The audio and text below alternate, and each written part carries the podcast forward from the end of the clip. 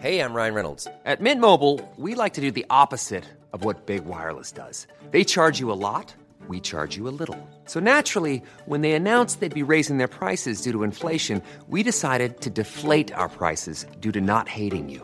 That's right. We're cutting the price of Mint Unlimited from $30 a month to just $15 a month. Give it a try at mintmobile.com slash switch. $45 upfront for three months plus taxes and fees. Promo rate for new customers for limited time. Unlimited more than 40 gigabytes per month. Slows. Full terms at mintmobile.com.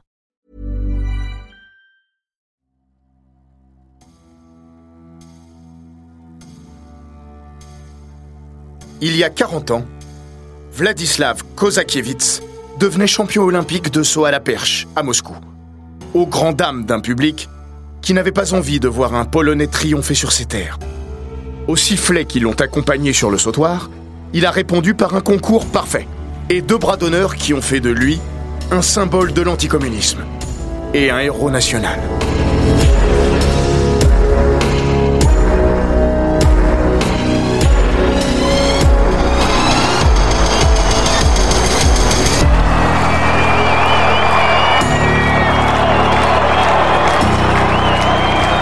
Bienvenue dans les grands récits d'Eurosport.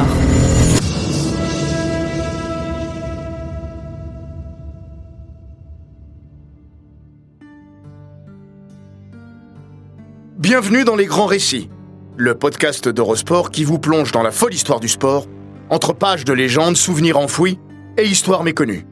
Aujourd'hui, nous vous parlons du champion olympique de saut à la perche, Vladislav Kozakiewicz. Dans leur folle ascension vers les cimes, vers les cieux, les très bons jours, les perchistes, fous volants dépourvus de cap et d'ailes, sont soumis aux lois de la concurrence et à celles plus élémentaires mais impitoyables de la physique. Armés d'une drôle de canne qui, tel le roseau, plie mais ne rompt pas, ils s'attaquent à la gravité, adversaire qui, soit dit en passant, n'a jamais perdu un combat sur le plancher des vaches. Souvent, ils doivent également composer avec un autre ennemi, bien plus sournois, Éole. Invisible également, le maître des vents n'en fait qu'à sa tête. Dans le dos, de face, tourbillonnant, il souffle à son bon plaisir et peut être un formidable allié, comme le pire des ennemis. Le pire des alliés aussi, comme le meilleur des ennemis. En un mot, il est insaisissable et modèle des destins, de champions et d'hommes. Vladislav Kozakiewicz a vu sa vie changer un jour de forte bourrasque. L'histoire soufflait fort sur Moscou ce 30 juillet 1980. Douzième jour des Jeux de la 22e Olympiade de l'ère moderne. Un vent contraire et vociférant tombait des tribunes du stade central Lénine sur les larges épaules d'un perchiste polonais qui s'était jeté dans la gueule du loup soviétique. Pour une chose, une seule, devenir champion olympique. Rien de plus. C'était déjà beaucoup. Mais cela ne serait pas tout.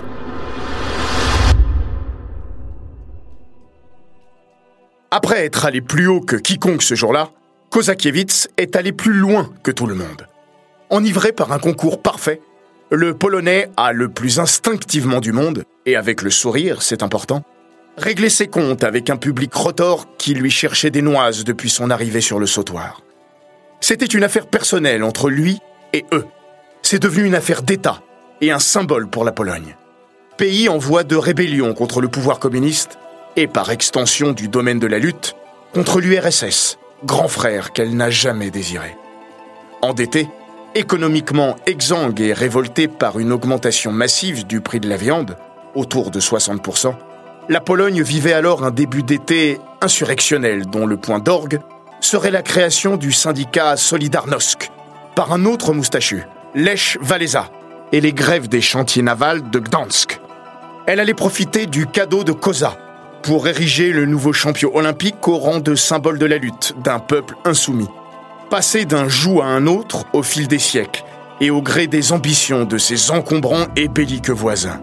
Kozakiewicz devint un héros, malgré lui, mais un héros quand même. Vladislav Kozakiewicz n'a pas vu le jour en Pologne, mais assez ironiquement, en Union soviétique.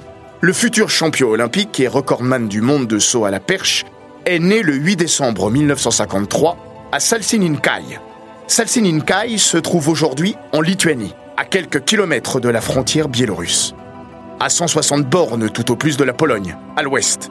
Beaucoup de ses compatriotes y vivent parce que le coin a appartenu à l'État polonais, entre les deux guerres, avant que Staline ne vienne y poser ses bottes. Kozakiewicz n'y restera pas longtemps. Il n'a que trois ans lorsque sa famille fait ses valises et rentre au pays.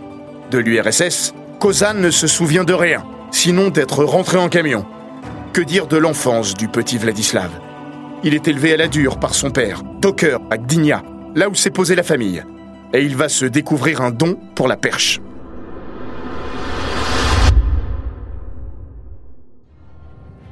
Vladislav a un grand frère prénommé Edward. De 5 ans son aîné, il s'adonne à l'athlétisme et avant de devenir décathlonien et de représenter la Pologne au championnat d'Europe de Rome en 1974, il se classera 11e de l'épreuve, il fait ses gammes à la perche. Un jour, il encourage son cadet à s'y essayer. Énième épisode de la série à succès, le hasard fait bien les choses. Nous sommes en 1966. Le jeune Vladislav va bientôt avoir 13 ans et possède des dispositions naturelles pour le saut à la perche. Dans 6 ans, il s'arrogera les records juniors indoor et extérieurs de Pologne et franchira la barre des 5 mètres pour la première fois. Jeune et prometteur, Kozakiewicz se hisse rapidement dans la hiérarchie nationale et européenne. 1973, record de Pologne, avec un bond à 5 mètres 35. 1974, première apparition aux Europes. Coup d'essai, coup de maître. Il décroche l'argent, battu aux essais par le soviétique Vladimir Kishkun. Partie remise. Le Polonais est encore jeune. L'avenir lui appartient et déjà, les Jeux de Montréal sont en point de mire. Au Canada, il sera l'un des favoris du concours. Fort de ses deux records d'Europe, battus en 1975, 5,60 m, et au printemps 1976, 5,62 m. Mais le rendez-vous québécois est un rendez-vous raté.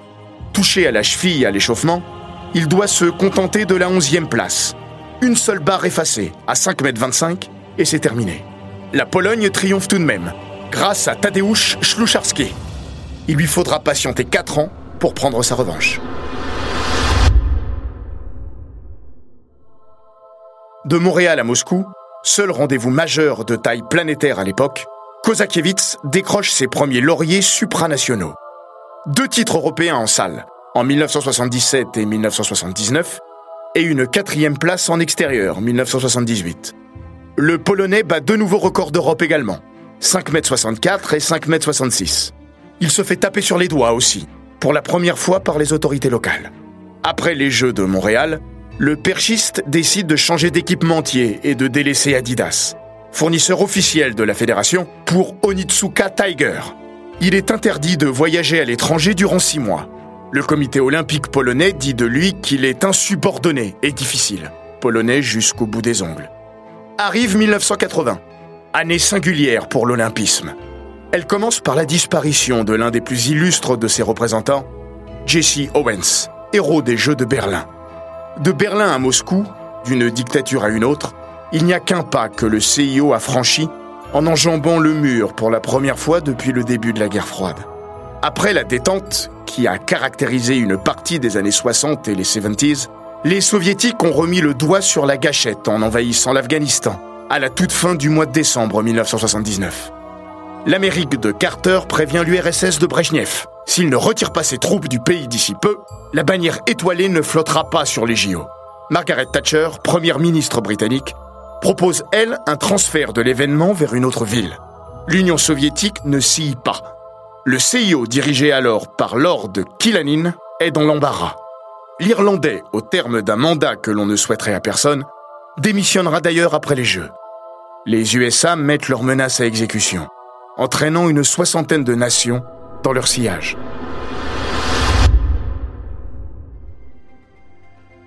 « 1980 est une année d'exception pour la perche également. Sergei Boubka est encore un inconnu de 16 ans et n'a pas encore révolutionné la discipline. Mais ses prédécesseurs vont lui donner un premier gros coup d'accélérateur. Le 11 mai, à Milan, Vladislav Kosakiewicz efface le record du monde détenu depuis 4 ans par l'Américain Dave Roberts, 5,72 m. Le 1er juin, à Paris, Thierry Vigneron franchit la barre des 5,75 m et remet ça à Lille le 29. Le 17 juillet, deux semaines avant les Jeux, c'est au tour de Philippe Ouvion de battre le record du monde, 5,77 m. France-Pologne, Pologne-France. À l'orée des Jeux, un duel au couteau s'annonce entre ces deux nations fortes de la perche. D'autant que Tadeusz Szlucharski, tenant du titre et homme de grand rendez-vous, est là aussi. L'absence des Américains, symbolique plus qu'autre chose. Parce que sportivement, les perchistes US étaient en retrait depuis quelque temps. Jean-Michel Bello, cinquième du concours olympique de Moscou, se remémore. À cette époque-là, il n'y avait personne côté américain. Ils ont toujours été très bons, sauf durant deux ou trois ans. La perche à l'époque, c'était les Français, les Polonais et un Soviétique, nommé Volkov. Les Soviétiques vont et viennent. Au gré de leurs performances, des décisions du parti et de leur comportement, en phase ou pas avec la mère patrie. Bello se souvient Il sortait très peu. J'ai connu un soviétique qui s'appelait Vladimir Trofimenko, en junior. C'était un peu un soviétique à l'italienne, très tchatcheur, déconneur aussi. On l'a vu une année, une deuxième année, et puis plus jamais. Et quand on demandait à l'un de ses compatriotes, Yuri Prokorenko, ce qu'il était devenu, il nous répondait inlassablement Nothing. Je pense qu'il a dû avoir quelques problèmes de proximité avec les Occidentaux. Konstantin Volkov est la nouvelle perle soviétique de la discipline. À peine 20 ans et un visage aux rondeurs trahissant sans mal son entrée récente dans la vie adulte, le natif d'Irkoutsk est apparu au plus haut niveau en 1979, quand à Vienne, il a décroché l'argent des championnats d'Europe en salle derrière Vladislav Kozakiewicz. Coup d'essai suivi d'un coup de maître, puisqu'il a décroché le titre continental, toujours en salle, au début de l'année 1980. Volkov est l'un des favoris du concours.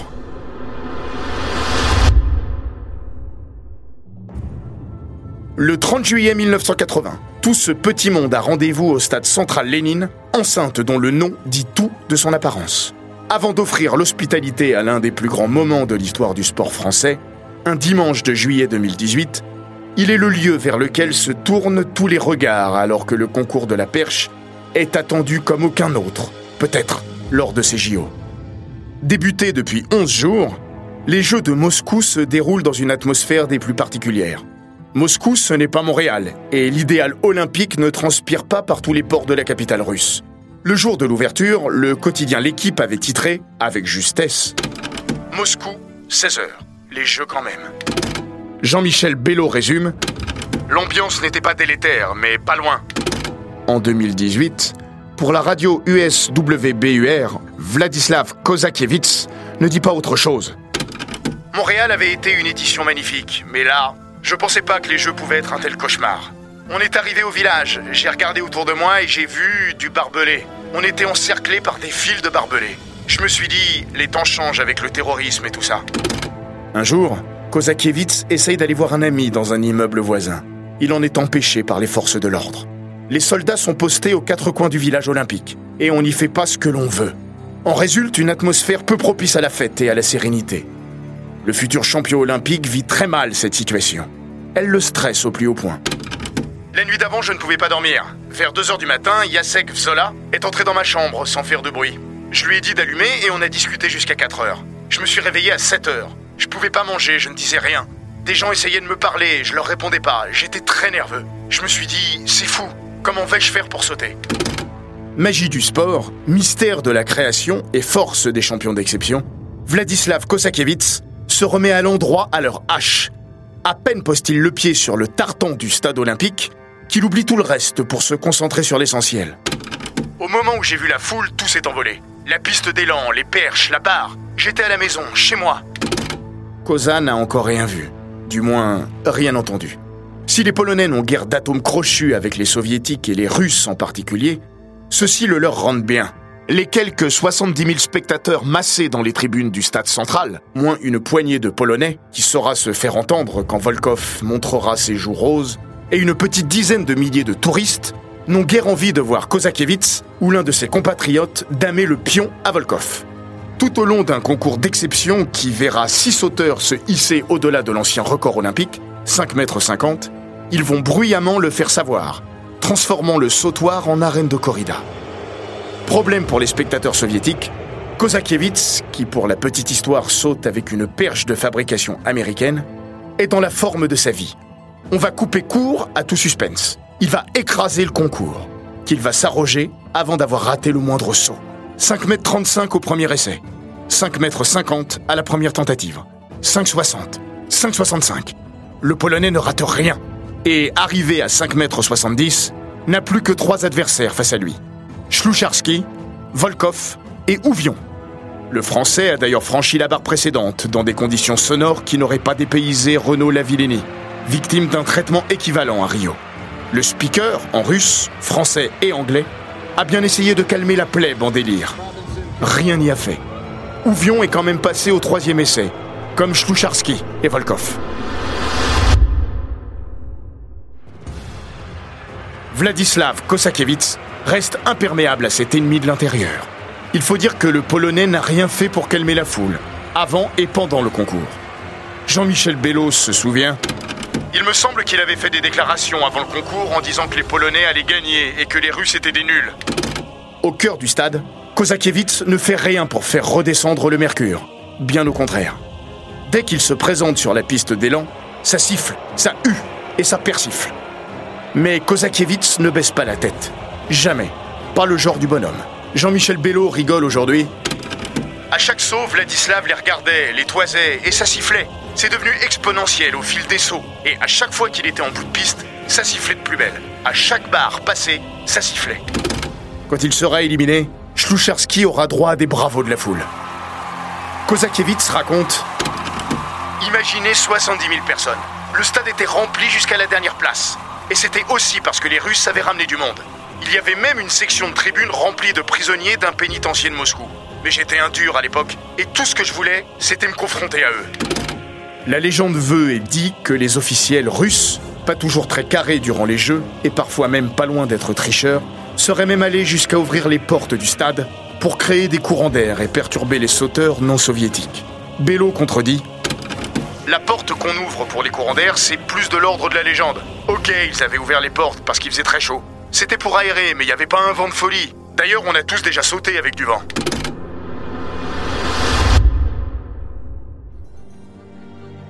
De toute manière, vent ou pas, Koza est intouchable. Tout le monde va se casser les dents à 5m70. Pas lui. Premier essai encore.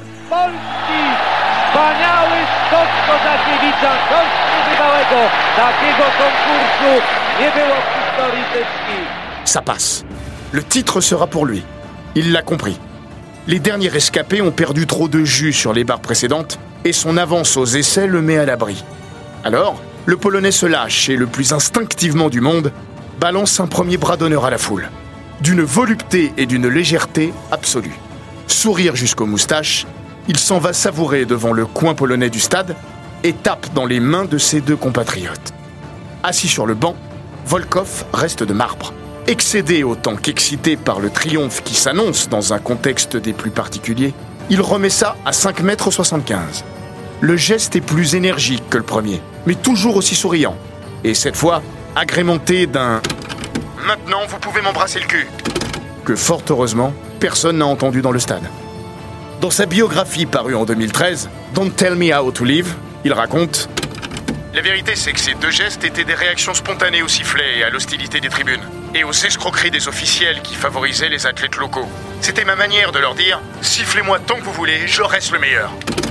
Cerise sur le gâteau, désormais seul sur la scène d'un one-man show d'exception, toujours accompagné par les sifflets de la foule, il va conclure sa prestation par un record du monde. Il rate la première tentative, au plus grand bonheur du public soviétique. Mais remet le couvert et franchit 5,78 m. Premier record du monde battu aux Jeux Olympiques depuis 1920.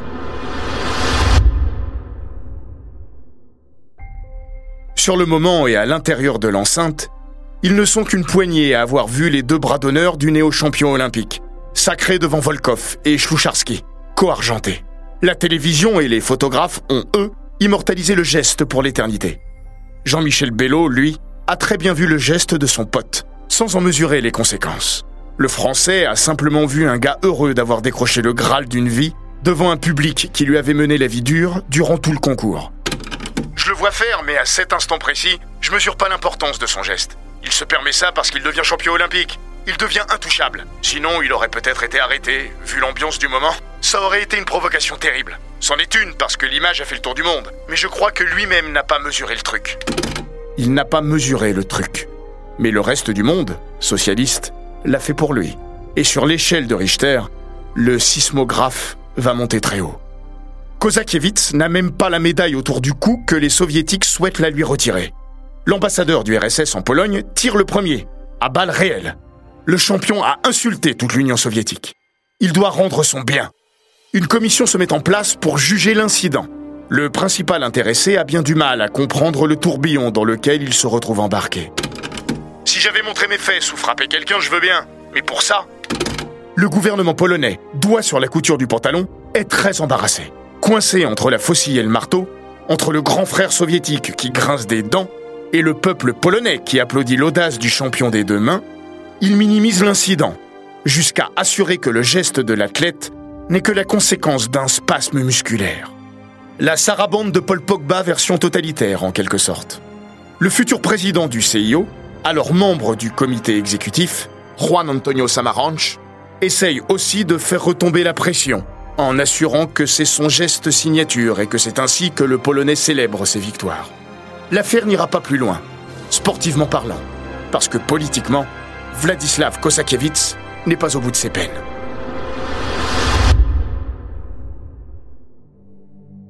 La presse polonaise aux ordres du pouvoir omet le geste quand il est question de relater l'exploit du nouveau roi du monde de la perche. Dans les quotidiens locaux, on parle de formidable atmosphère et d'un Kosakiewicz qui était si heureux qu'il a quasiment touché le sol quand il s'est incliné face à la foule.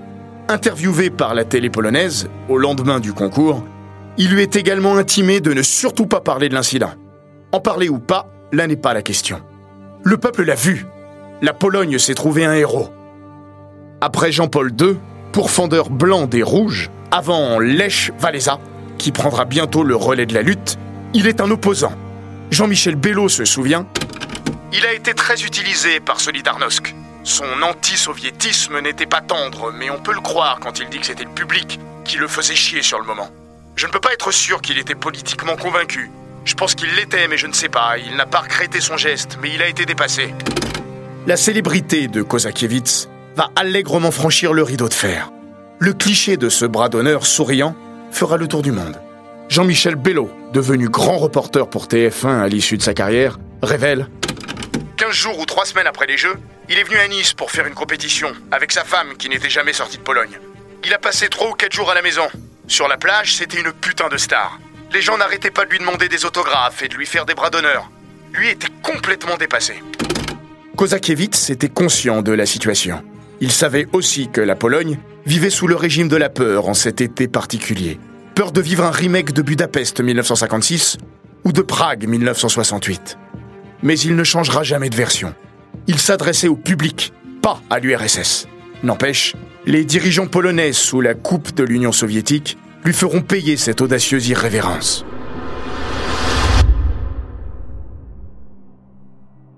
En 1980, la fin de l'histoire, chère aux marxistes, n'est pas pour demain.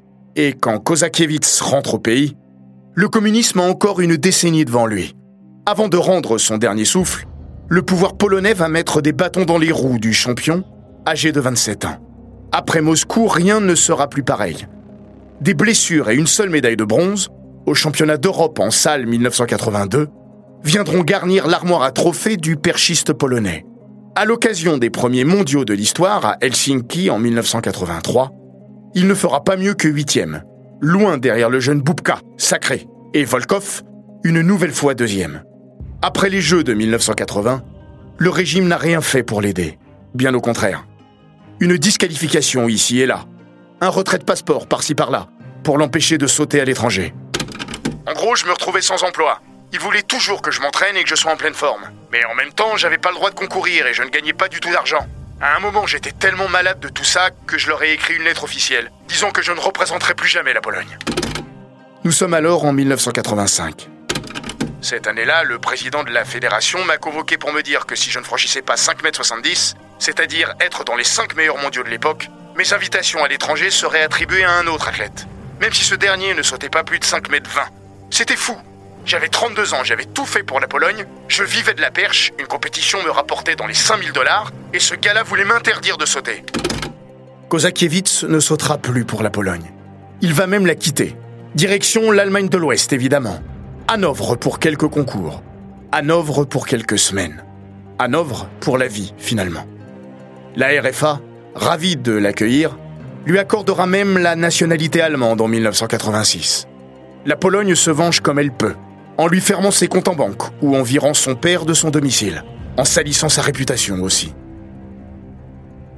Ça ne durera pas bien longtemps, fort heureusement. La Pologne de Jaruzelski n'a plus rien dans le moteur. Le rideau, c'est pour bientôt. À sa manière et à son échelle, haute de 5,80 m, Kozakiewicz a un petit peu aidé à le baisser, sans jamais se prendre pour un autre. Sans jamais se considérer comme un héros de la lutte. Je suis juste fier d'avoir montré qu'on pouvait résister, chacun à sa manière, mais c'était sûrement pas héroïque, et je ne me considère pas comme tel. Même malgré lui, un héros reste un héros.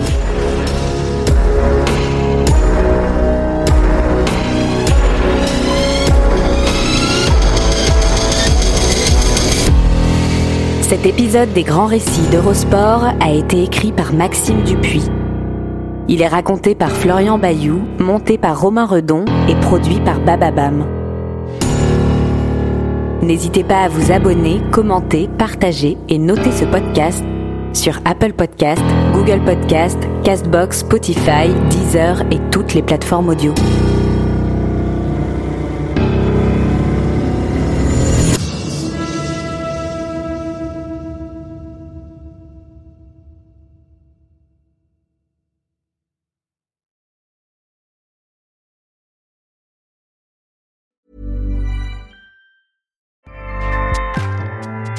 ACAST powers the world's best podcasts. Here's a show that we recommend.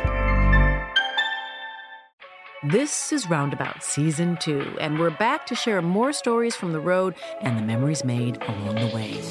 We're talking rest stops, if we're stopping to get gas. You will be timed. you will be for sure. Misguided plans, I grew up in the city, so I have like, you know, a healthy fear of real extreme darkness. this was like wilderness. a lot of laughs, Y'all weird, but you, yeah, you, you were different. Like you were real different, bro. I can't really put my finger on it. and so much more. Just goes to show that unexpected things sometimes are the best when it comes to a road trip. Roundabout Season 2, presented by Nissan, is live now with new episodes rolling out every Thursday. Listen and subscribe wherever you get your podcasts.